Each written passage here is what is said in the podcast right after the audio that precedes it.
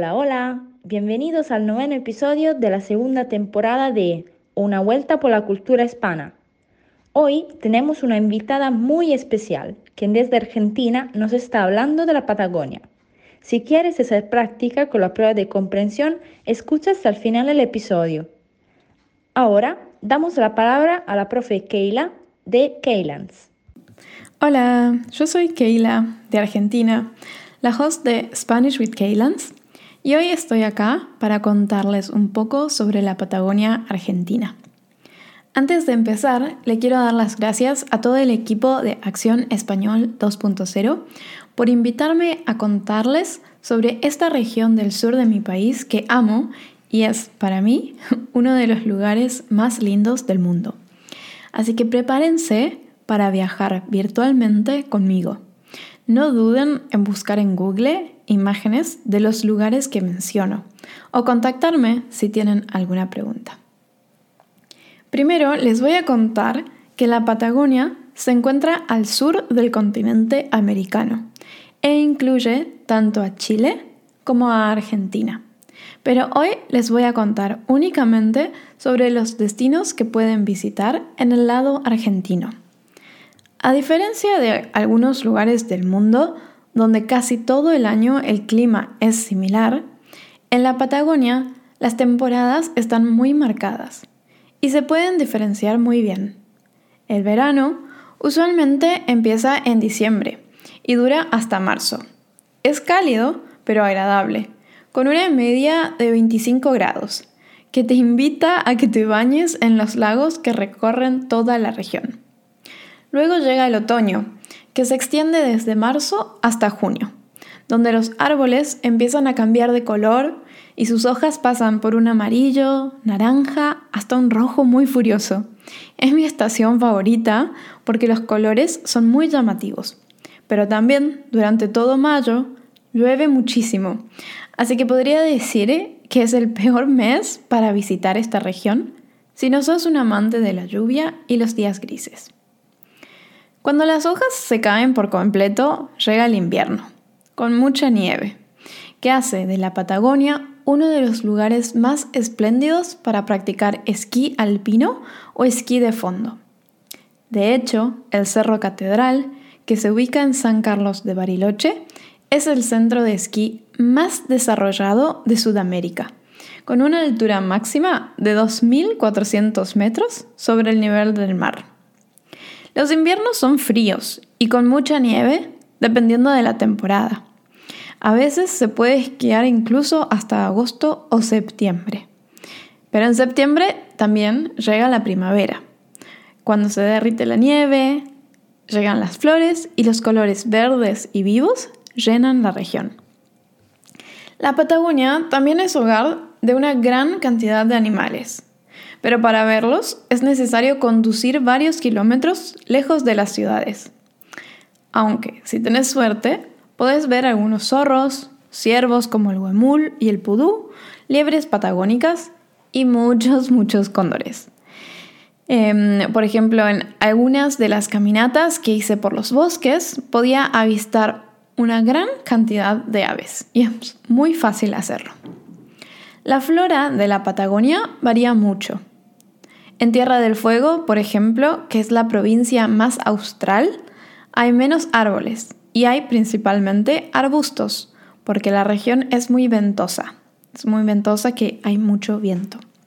En cambio, en la región norte de la Patagonia, como por ejemplo en el área de San Martín de los Andes, se puede encontrar una gran cantidad de bosques y árboles ancestrales, como el gigantesco alerce patagónico, el maitén, la lenga y el arrayán. El arrayán es uno de mis árboles favoritos. Sus troncos parecen ramas de canela gigantes y en otoño da unos frutos riquísimos con los que se pueden hacer dulces. Con respecto a la población de la Patagonia, podemos decir que el área no está muy poblada. Si tenemos en cuenta que en Argentina viven 45 millones de personas, de las cuales solo 1,3 millones vive en la región patagónica. La superficie que representa la Patagonia en Argentina es de un casi un 30% del total del país, pero la población solamente es de un casi 4%. Em, hay algunos puntos muy conocidos en esta región y seguramente o quizás escucharon alguna vez hablar sobre la famosa carretera argentina, la Ruta Nacional 40. Esta ruta recorre 5.194 kilómetros y comienza en Santa Cruz, al sur de Argentina, y atraviesa 21 parques nacionales, 18 importantes ríos, conecta 27 pasos cordilleranos y pasa muy cerca del monte Fitzroy y el glaciar Perito Moreno, en el Parque Nacional Los Glaciares y se extiende hasta el límite con Bolivia en la ciudad de La Quiaca, en Jujuy. Es muy popular para las personas amantes de la van life, de la vida en van. Eh, personas que hacen un recorrido muy popular desde Ushuaia hasta Alaska atravesando esta ruta. Y si alguna vez van de vacaciones a la Patagonia, es muy probable que vean muchas vans con un cartel o logo que indica que están yendo hacia ese destino. La última pregunta que voy a responder es, ¿qué se puede hacer en la Patagonia? Y la respuesta va a depender de qué te gusta hacer a vos, pero hay para todos los gustos.